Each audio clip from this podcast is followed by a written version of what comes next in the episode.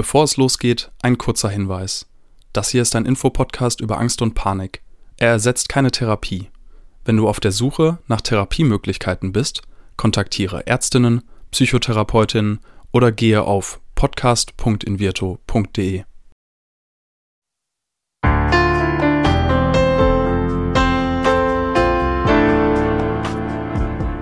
Herzlich willkommen bei Keine Panik, dem Angstpodcast von Invirto. Angst gehört zu den häufigsten psychischen Erkrankungen, ist jedoch immer noch ein Tabuthema. Damit soll aber Schluss sein. Und damit die Themen Angst und Panik enttabuisiert werden, sprechen wir in diesem Podcast mit Psychologinnen, Betroffenen und anderen Experten über Ängste, psychische Gesundheit und allem, was dazugehört. Verhaltenstherapie, analytische Therapie, tiefenpsychologisch orientierte Therapie. Es gibt so viele Ansätze und Methoden, dass ich mich in dem Dschungel manchmal gar nicht mehr auskenne. Deshalb habe ich heute jemanden bei mir, der zumindest in einem Ansatz sehr fundiert Bescheid weiß. Unser Experte, der psychologische Psychotherapeut Winfried Lotz-Rambaldi. Moin. Hallo Diana, ich grüße dich. Ich schicke ja mein nordisches Moin immer zu dir nach Lübeck und dieses Mal ist die Frage, was kann man eigentlich machen, wenn man eine Therapie machen möchte? Welche Ansätze gibt es da? Wir haben drei große, ich habe sie in der Einleitung vorgestellt. Ähm, kannst du uns mal ein bisschen was erklären? Ja, es gibt die drei großen sogenannten Richtlinienverfahren, die du schon erwähnt hast.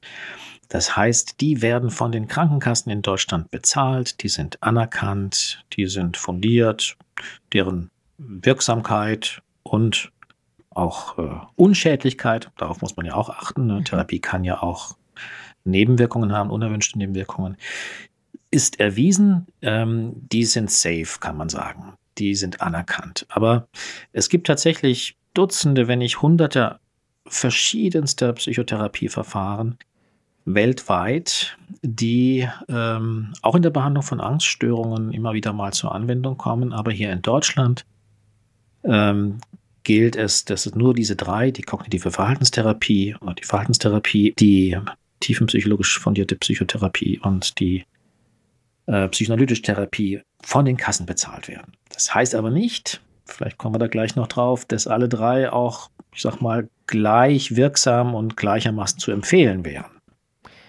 Ich wollte schon sagen, kleiner Spoiler, die Frage an dich. Hm. Kannst du sie alle oder was ist dein Favorit? Na, als psychologischer Psychotherapeut, ich habe ja Psychologie studiert und dann äh, danach macht man eine Psychotherapieausbildung ähm, fokussiert man sich, spezialisiert man sich auf eine Therapierichtung in aller Regel. Und das war bei mir die Verhaltenstherapie. Und so bin ich eben auch psychologischer Psychotherapeut, äh, Fachrichtung Verhaltenstherapie oder VT abgekürzt. Und es gibt aber eben auch Kolleginnen und Kollegen, die tiefenpsychologisch fundiert sind, ausgebildet sind. Aber man muss tatsächlich sagen, in den letzten Jahrzehnten hat sich die Wissenschaft schon weiterentwickelt und viele Therapieverfahren wurden geprüft auf ihre Wirksamkeit hin. Und gerade bei den Angststörungen äh, gibt es eine eindeutige Überlegenheit der sogenannten kognitiven Verhaltenstherapie. Das Best Was nicht heißt, ja. Das Beste kommt ja immer zum Schluss. Deswegen würde ich sagen, wir sparen uns die kognitive Verhaltenstherapie nochmal für den Schluss auf, damit alle fleißig dranbleiben. Erklär uns doch erstmal die anderen beiden. Also mich interessiert zunächst mal die analytische Therapie. Was ist das eigentlich? Ja, ich glaube, da haben die meisten von uns so ein intuitives ähm, Verständnis davon. Psychoanalyse, da fällt uns natürlich wer ein als erstes? Sigmund Freud. Richtig, der große Begründer der Psychoanalyse, ein Wiener Nervenarzt, äh, Neurologe, ähm, der ganz viel geleistet hat, ähm, historisch, medizinhistorisch, auch therapeutisch, auf den sich Generationen von Therapeutinnen und Therapeuten berufen. Und ohne ihn äh, wäre die Psychologie, wäre die Psychotherapie sicher ärmer. Ähm, das heißt, die Psychoanalyse war lange Zeit eigentlich die einzige und anerkannte Therapieform. Ähm, und es gibt die große klassische Psychoanalyse, die kennen wir vielleicht auch aus dem Kino, aus dem Film, wo der Patient, die Patientin auf der Couch liegt, wo man drei bis viermal die Woche zum Psychoanalytiker geht und das über sechs bis acht Jahre. So, das macht man heute kaum noch. Das ist ja auch äh, abschreckend. zahlt auch nie. Das zahlt, ja, manche können gar nicht mehr ohne, wenn sie es lang genug machen. Ähm, nein, das zahlt natürlich auch keine Krankenkasse mehr. Mhm. Ähm, heute behandelt man normalerweise im Sitzen und auch nicht so hochfrequent, also nicht drei, vier Sitzungen in der Woche, sondern vielleicht eine in der Woche. Und dann gibt es ähm, weiterentwickelt daraus die tiefenpsychologisch fundierte Psychotherapie. Und lass mich in aller Ehrlichkeit sagen, ich muss aufpassen, ich bin dadurch, dass ich nicht ausgebildet bin Mhm. äh, in diesen Therapieverfahren, kann ich auch nicht wirklich dezidiert und in die Tiefe erklären, wie gearbeitet wird. Äh, Die tiefenpsychologisch fundierte Psychotherapie ist äh, eine Weiterentwicklung der Psychoanalyse. Beide zusammen werden als psychodynamische Mhm. Therapieverfahren bezeichnet. Was heißt das? Und es geht um, um, um, um die, die Psychodynamik des Unbewussten. Es geht um, um Grundkonflikte, um frühe Erlebnisse in der Kindheit, um unbewältigte, unbewusste Konflikte, die sich in unseren Beziehungen, äh, unseren Gefühlen, Handlungen und so weiter niederschlagen. Könnte man jetzt sagen, man geht an die Substanz und an die Vergangenheit? An die Vergangenheit auf jeden Fall. Also eine tiefenpsychologisch fundierte Therapie arbeitet ähm, sehr in der Vergangenheit, sehr in den Wurzeln der Kindheit, der Familie. Da geht man sehr in die Tiefe. Also auch in die Beziehung dann. Auch das, genau, genau. Mhm. Ähm, es gibt so ein, ja, es gibt so zwei, ähm, vielleicht sage ich es jetzt schon, äh, zwei Vorurteile, die jeweils die eine Therapieform gegenüber der anderen hat. Ganz schwarz-weiß, ne? Mal unter uns, so aus dem Nähkästchen geplaudert. Die Verhaltenstherapeuten, die sagen, okay, wenn du Psychoanalyse machst, dann äh, weißt du hinterher alles über dich. Du bist äh, Experte deines inneren, unbewussten Seelenlebens, weißt, woher deine Probleme kommen. Aber die Probleme sind deswegen nicht weg. Mhm. So, ein bisschen gemein, ne? Aus Sicht der tiefen Psychologie. Also man ähm, weiß sehr viel hinterher, aber das Problem, weswegen man vielleicht Therapie machen wollte, besteht trotzdem noch. Es ist übertrieben, aber das ist die eine. Und die andere Perspektive, da würden die Psycho Psychoanalytiker sagen, naja, wenn man Verhaltenstherapie macht, dann kann man vielleicht schnelle, oberflächliche Erfolge erzielen. Die Symptome hat man vielleicht beseitigt, aber am Grundkonflikt, an den Grundproblemen hat sich nichts geändert. Und wenn es wieder mal belastende Lebensumstände gibt, dann kommen vielleicht neue Symptome oder andere Symptome oder dieselben wieder. Das sind so diametral die beiden klassischen Einstellungen. Ganz so unversöhnlich sind die heutzutage natürlich nicht mehr und man nähert sich an und schätzt sich gegenseitig und äh, weiß, dass man auch gute Arbeit leistet, jeweils der andere. Aber das ist so ein bisschen auf den Punkt gebracht. Ähm, Der große Unterschied. Psychoanalyse, da weißt du über dich, aber das Problem besteht noch. Das andere, Symptome weg, aber mehr auch nicht. Wenn ich als Mensch mir jetzt überlegen müsste, was will ich eigentlich, dann wäre ich damit ein bisschen überfordert, ehrlich gesagt, weil Mhm. beides hört sich irgendwie gut an. Also will ich äh, jetzt gerade eine Erlösung haben von meinen Symptomen, meinen Belastungen, dann würde ich zur Verhaltenstherapie gehen und wenn ich an den Kern ran will und mich besser verstehen will, vielleicht eher tiefenpsychologisch. Ähm, Das Schöne ist, bei Angstbehandlungen gibt es ja tatsächlich einen klaren Favoriten und das ist die Verhaltenstherapie. Das ist auch deine therapeutische Ausrichtung. Erklär mal, wofür sie steht und was jetzt dieses Kognitiv davor bedeutet. Ja, also die Verhaltenstherapie hat sich ähnlich wie die Tiefenpsychologie oder die Psychoanalyse natürlich auch entwickelt im Laufe der Geschichte. Und äh, früher gab es äh, die reine lerntheoretisch fundiert, fundierte Verhaltenstherapie, die hat ganz klassisch nach, nach dem Prinzip äh, äh, Belohnung äh, zum Beispiel oder ja, äh, gearbeitet, äh, um das Auftreten von bestimmten erwünschten Verhaltensweisen äh, zu erhöhen. Äh, das ist der klassische Behaviorismus, den haben wir auch längst überwunden. Ähm, inzwischen ähm, gibt es die zweite Welle und inzwischen sogar die dritte Welle in der Verhaltenstherapie. Und die zweite Welle ist, hat jetzt nichts mit Corona-Infektionswellen zu tun. Die zweite Welle ist die kognitive Verhaltenstherapie, die so etwa in den 70er Jahren entstanden ist Mhm. und auch bis heute noch immer als, ja, kann man schon sagen, Goldstandard in der Behandlung, gerade von Angststörungen gilt. Und ähm, das heißt, es geht jetzt nicht nur rein um äh, innere Reizreaktionsmechanismen äh, der Lerntheorie, sondern es geht schon um gedankliche Prozesse, um Annahmen, um ähm, Gedankenmuster, die man versucht zu verändern und eben auch Verhaltensmuster.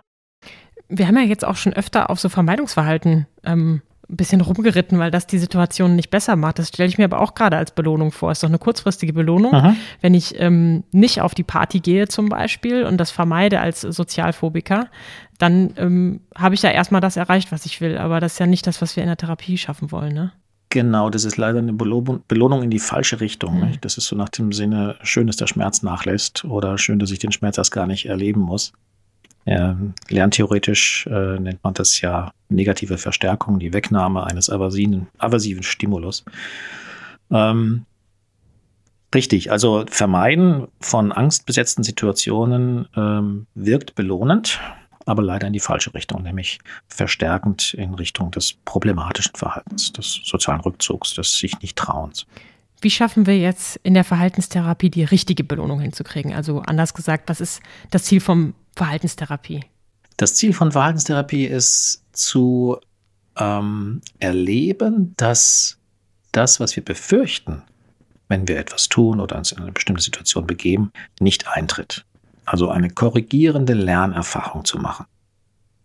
Und da ist das Verbindende zum ursprünglichen äh, Behaviorismus. Es geht immer noch ums Lernen. Wir lernen es, das zu erkennen, dass es nicht zu erfahren, zu erfahren. Es ist ganz wichtig, dass man es erfährt. Und es reicht eben nicht nur darüber zu reden, wie vielleicht die Psychoanalytiker früher oder die Gesprächspsychotherapeuten. Es reicht nicht nur darüber zu sprechen. Man muss leibhaftig mit allen Sinnen die Erfahrung machen, dass das, was man befürchtet, nicht eintritt. Mhm. Wie schaffen wir das? Also was sind spezielle Methoden der kognitiven Verhaltenstherapie? Die ist ja, soweit ich weiß, sehr, sehr breit aufgestellt. Das eine war jetzt das, was du gerade erzählt hast, so eine Exposition, davon sprechen wir öfter, Aha. in die angstbehaftete Situation reinzugehen. Aber es gibt ja bestimmt Strategien, das auch durchzuhalten. Also was sind so einzelne Etappen auf dem Ziel in der Verhaltenstherapie? Also ich glaube, ganz am Anfang ähm, steht neben einer vernünftigen Diagnostik, also herauszufinden, um welche psychische Störung, welche Angsterkrankung es sich konkret handelt. Ganz am Anfang steht dann danach schon auch ähm, gemeinsam mit dem Patienten ähm, ähm, zu besprechen, dass es eine Angststörung ist was es, um was es sich dabei handelt, dass es ganz normal ist, Angst zu haben, aber es ist auch durchaus nachvollziehbar, dass man eine solche Angststörung entwickelt hat. Also, dass wir eine Psychoedukation machen. Das heißt, wir vermitteln dem Patienten, der Patientin Wissen darüber, woher kommt so eine Angststörung, wie wird sie aufrechterhalten und was können wir dagegen tun. Das ist ein ganz, ganz wichtig ist übrigens auch ein Kennzeichen von Verhaltenstherapie, von kognitiver Verhaltenstherapie, dass wir uns versuchen, mit dem Patienten auf Augenhöhe äh, zu begeben. Also wir wollen den, den Patienten letztlich zum Therapeuten seines eigenen Problems machen. Wir wollen ihn zum kleinen Therapeuten ausbilden, der dann sich selbst therapiert dann wäre es natürlich gut, wenn man immer mal wieder Coach spielen könnte. Ne? Also im Laufe so einer Therapie bist du das wahrscheinlich auch als Therapeut, ähm, aber darüber hinaus so in der mhm. Nachsorge wäre es natürlich auch gut, wenn man hier und da nochmal so anpieksen könnte. Ähm, oder geht das im Rahmen einer Psychotherapie auch? Ähm, also Coach im Sinne von Motivator, ja. Genau. Auf jeden Fall. ähm, das geht auf jeden Fall. Und man kann auch natürlich mit E-Mails arbeiten oder mit SMS oder WhatsApp-Nachrichten. Ähm, es gibt auch inzwischen Pro Programme oder Konzepte, wo man äh, auch noch nach Beendigung einer Therapie noch sogenannte Nachsorgekontakte hat, telefonisch zum Beispiel. Das ist schon wichtig, dass man da einen langen Atem hat und auf die Nachhaltigkeit des Erreichten achtet. Jetzt haben wir die kognitive Verhaltenstherapie sehr stark gelobt. Ähm, sollten wir die analytischen und die tiefenpsychologischen Verfahren jetzt gar nicht machen? Also, ich sagte ja einleitend, dass alle drei Verfahren anerkannt mhm. sind mhm. in Deutschland, von den Krankenkassen übernommen werden und letztlich auch wirksam sein können. Mhm. Bei der kognitiven Verhaltenstherapie wissen wir, dass sie, wenn alles mit rechten Dingen zugeht, sag ich mal, wirken sollten. Und Bei den anderen beiden Verfahren ist die Studienlage leider so, dass es nicht so eindeutig ist. Und das hat sich auch niedergeschlagen in den sogenannten Leitlinien. Es gibt Leitlinien zur Behandlung von Angststörungen. Und da haben sich Wissenschaftlerinnen und Wissenschaftler, Psychotherapeuten haben sich zusammengesetzt und über einen langjährigen Prozess ähm, hinaus haben sie alle Studien gelesen und sich beraten und zusammengefasst, was kann man jetzt eigentlich den Therapeuten und den Patienten raten? Was sollte man tun, wenn man zum Beispiel eine Angststörung hat? Mhm. Und da ist es ganz, ganz eindeutig, da sind sich alle Experten einig, weitgehend, dass man auf jedem Falle als allererstes eine kognitive Verhaltenstherapie dem Patienten anbieten sollte.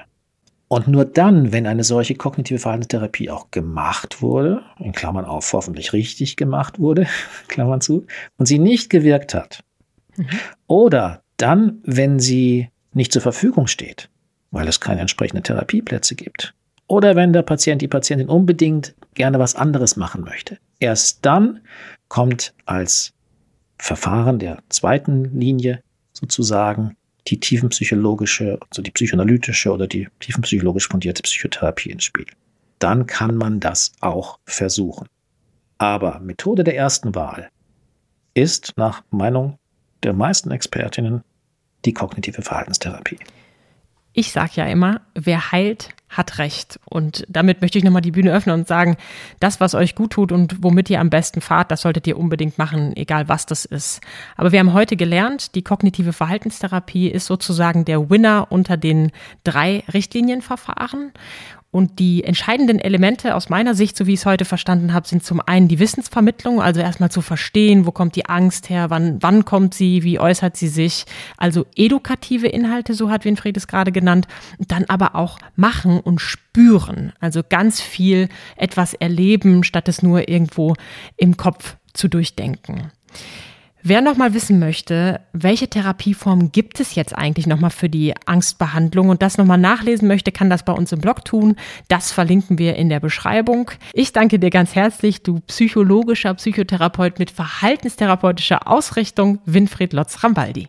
Ich danke dir, Diana. Tschüss.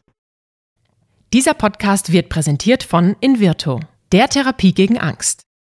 Wenn auch du oder jemand aus deinem Umfeld unter Ängsten leidet, dann kann die Invirtu-Therapie eine mögliche Hilfe sein. Erfahre unter invirtu.de mehr über die erste vollständig digitale Therapie gegen Angst. Wenn euch die Folge gefallen hat, abonniert unseren Podcast und seid auch das nächste Mal wieder dabei, wenn es heißt Keine Panik, der Angst-Podcast.